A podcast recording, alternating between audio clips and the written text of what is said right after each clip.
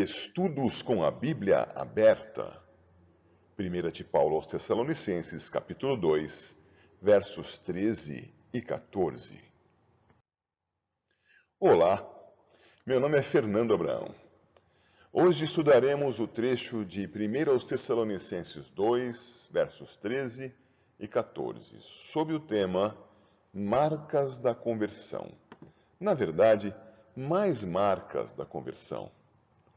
Se puder, pega a sua Bíblia para que possamos fazer o nosso estudo com a Bíblia aberta. Vamos lá. Recordemos que Paulo já havia manifestado a sua gratidão a Deus por conta de certos comportamentos dos Tessalonicenses mencionados no primeiro capítulo, versículos 2 a 4.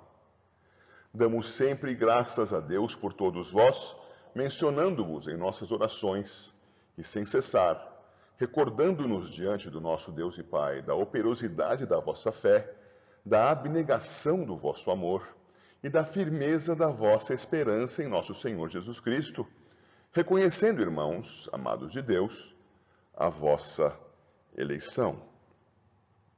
Portanto, vemos aí marcas da conversão na oração de gratidão de Paulo. E está aí no nosso número 1 um da sua tela. Fé esperança e amor reveladores da eleição da graça. Mas ele segue, e continuando a leitura a partir do versículo 8, podemos ver: Porque de nós se percutiu a palavra do Senhor não só na Macedônia e Acaia, mas também por toda parte se divulgou a vossa fé para com Deus, a tal ponto de não termos necessidade de acrescentar coisa alguma, pois eles mesmos, no tocante a nós, proclamam que repercussão teve o nosso ingresso em vosso meio e como, deixando os ídolos, vos convertestes a Deus, para servirdes o Deus vivo e verdadeiro, e para aguardardes dos céus o seu Filho, a quem ele ressuscitou dentre os mortos, Jesus, que nos livra da ira vindoura. Vemos então essas outras três características que estão aí listadas na sua tela, na sua quadro. Número 2, o abandono público da religiosidade anterior. Número 3, a conversão a Deus para servi-lo. E número 4, esperança em Deus, direcionada para a volta de Jesus Cristo. Jesus ressurreto e que voltará, fundamento e alvo da nossa esperança. Passemos então ao texto deste estudo. 1 Tessalonicenses 2, versos 13 e 14, onde se lê: Outra razão ainda temos nós para incessantemente dar graças a Deus. É que, tendo vós recebido a palavra que de nós ouvistes, que é de Deus, acolhestes não como palavra de homens, e sim como em verdade é, a palavra de Deus, a qual, com efeito, está operando eficazmente em vós os que credes. Tanto é, é assim, irmãos, que vos tornastes imitadores das igrejas de Deus existentes na Judéia em Cristo Jesus, porque também padecestes da parte dos vossos patrícios as mesmas coisas que eles, por sua vez, sofreram dos judeus. Vejamos, de início, que Paulo considera que o que passa a escrever seja outra razão.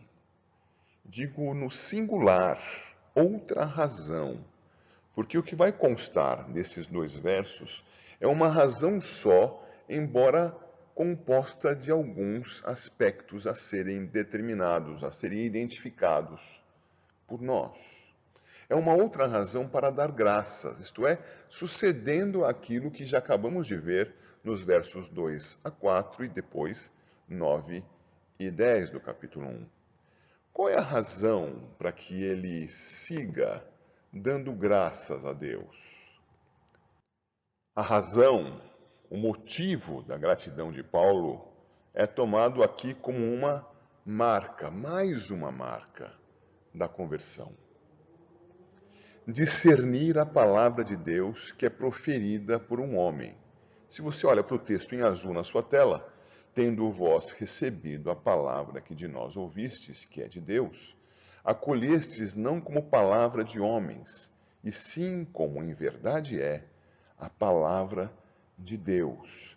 Este motivo vai apontar para outros subitens da mesma razão, mas nós começamos observando isto. O motivo básico é discernir a palavra de Deus que é proferida por um homem. No caso aqui particular, a palavra pregada por Paulo e que teve nos ouvidos dos Tessalonicenses o discernimento, a diferenciação, que na verdade não era a palavra de Paulo, era dita por ele, mas era a palavra de Deus. A seguir, observamos que do acolhimento da palavra de Deus surge, nesse trecho, uma consequência direta e imediata, além de duas consequências mediadas. Primeiro, a consequência imediata.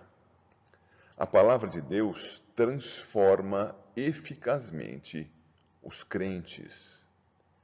Então, recordemos, no trecho, trecho em azul, eles identificaram que a palavra pregada não era de Paulo, mas de Deus. Agora em amarelo, palavra de Deus que está operando eficazmente em vós, os que credes. Essa é uma característica da conversão.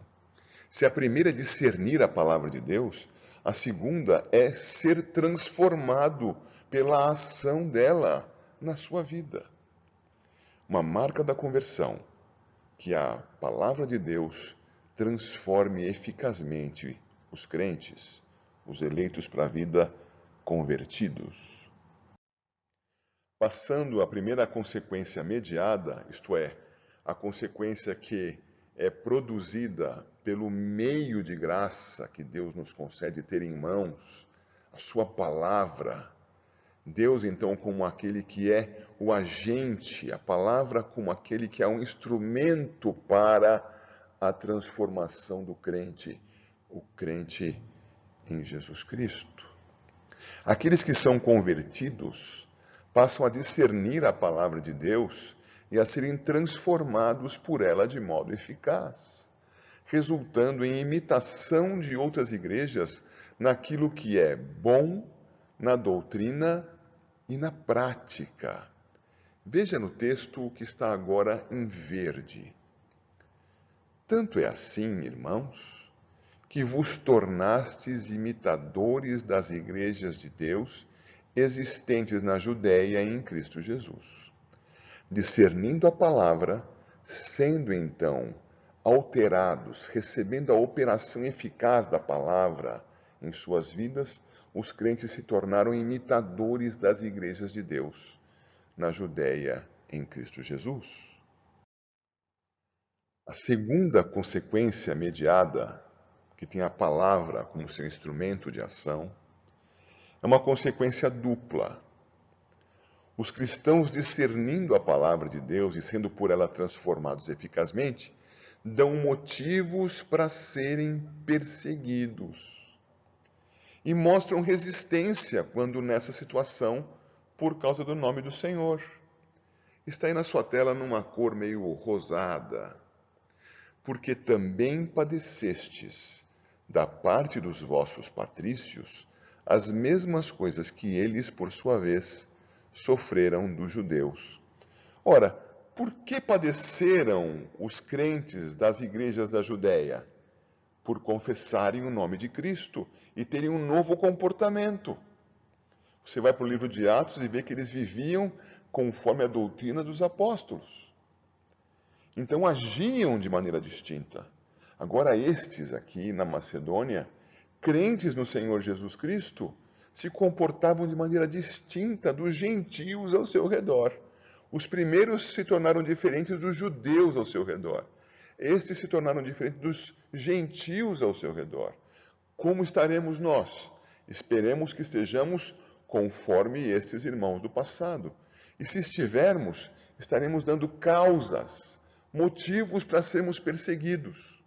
E esperamos, dando tais causas, também estejamos prontos a resistir quando a perseguição por causa do nome do Senhor Jesus surgir sobre nós.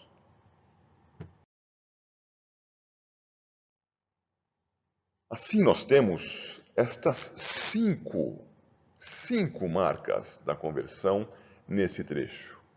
Já vimos a fé, a esperança, o amor, a, as marcas que davam razão para ele dar graças a Deus por conta da eleição para a vida dos Tessalonicenses.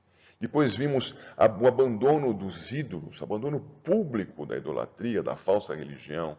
Vimos a conversão a Deus para servi-lo. Isso é extremamente significativo. A esperança que há também em Deus pela volta de Cristo Jesus.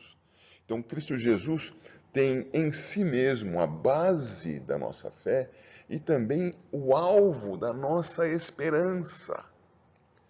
E aqui, então, no capítulo 2, versos 13 e 14, nós vimos mais estas marcas da conversão. Discernir a palavra de Deus quando pregada. Esse é o item número 1. Um. O 2, receber a palavra de Deus para si. Nós tomamos para nós a palavra de Deus. É dele, então ela vai ser para nós. Tem gente que rejeita a palavra de Deus. Alguns não a reconhecem, outros a reconhecem e a rejeitam. É preciso que nós, pelo poder do Espírito, discernamos a palavra de Deus quando pregada e a apliquemos a nós, não aos outros, a nós mesmos. Número 3, sermos eficazmente transformados pela palavra de Deus.